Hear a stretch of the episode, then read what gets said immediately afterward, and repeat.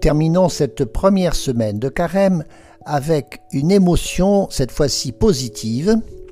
Vous savez qu'il y a des émotions négatives et des émotions positives. Alors celle-là, c'est l'optimisme. Optimisme, c'est un mot latin, optimus, qui veut dire très bon. C'est en fait une tournure d'esprit qui fait prendre le bon côté des choses, qui nous pousse tout de suite à voir ce qui va bien, qui néglige les inconvénients. C'est une impression de confiance qui s'établit en nous. C'est peut-être une émotion du regard parce que c'est tout voir en beau. Et c'est aussi être satisfait de son sort. Ça s'appelle aussi positiver.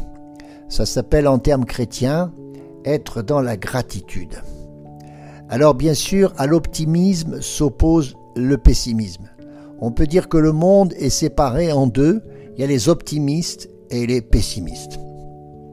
En philosophie, c'est un, système qui veut aboutir à, ce que, considérer que le monde est le meilleur qui soit et que l'homme est un être euh, magnifique.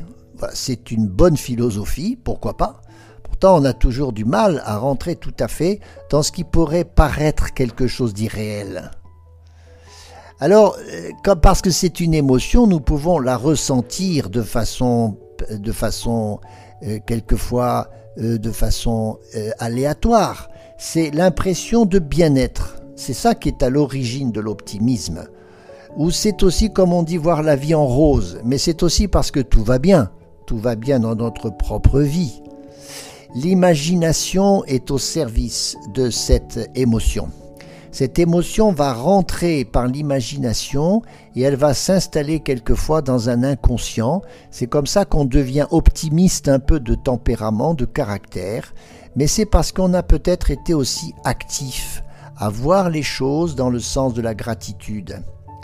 C'est un mélange d'intérêt et de sérénité. Au plan, c'est une, émotion très psychologique. Euh, on peut l'avoir par nature, comme on dit, c'est un caractère, mais c'est aussi par l'éducation. Parce que ça a besoin du cognitif. Même si, dans l'autre sens, quelquefois, c'est aussi cultiver le refus du réel.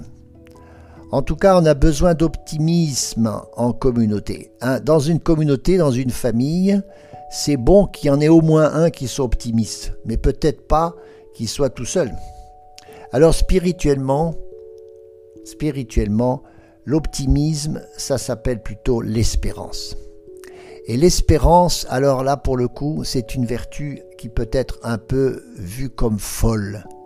Comme on, comme on, peut dire que les optimistes ne sont pas toujours dans la réalité, ceux qui ont l'espérance, c'est ceux qui ne savent pas voir le monde comme il est, où il y a évidemment tant de mal et de péché, L'homme est mauvais et pourtant on sait aussi qu'il peut être bon. Alors spirituellement, c'est porter un regard que je crois ont tous les saints. Les saints ne voient pas le mal. Et donc ils voient d'abord ce qui est bon dans la personne humaine.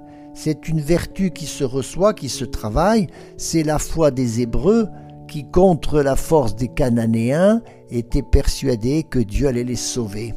Autrement dit, cette, cette émotion d'optimisme, ça s'appelle aussi l'enthousiasme. Ça crée le sentiment qui s'appelle enthousiasme. Enthousiasme, ça veut dire concrètement être en Dieu, en tout. Enthousiasme. C'est se brancher sur Dieu. On devient optimiste quand on prie, quand on s'en remet à Dieu, parce que Dieu est maître de toutes choses et il veut bien sûr notre bonheur.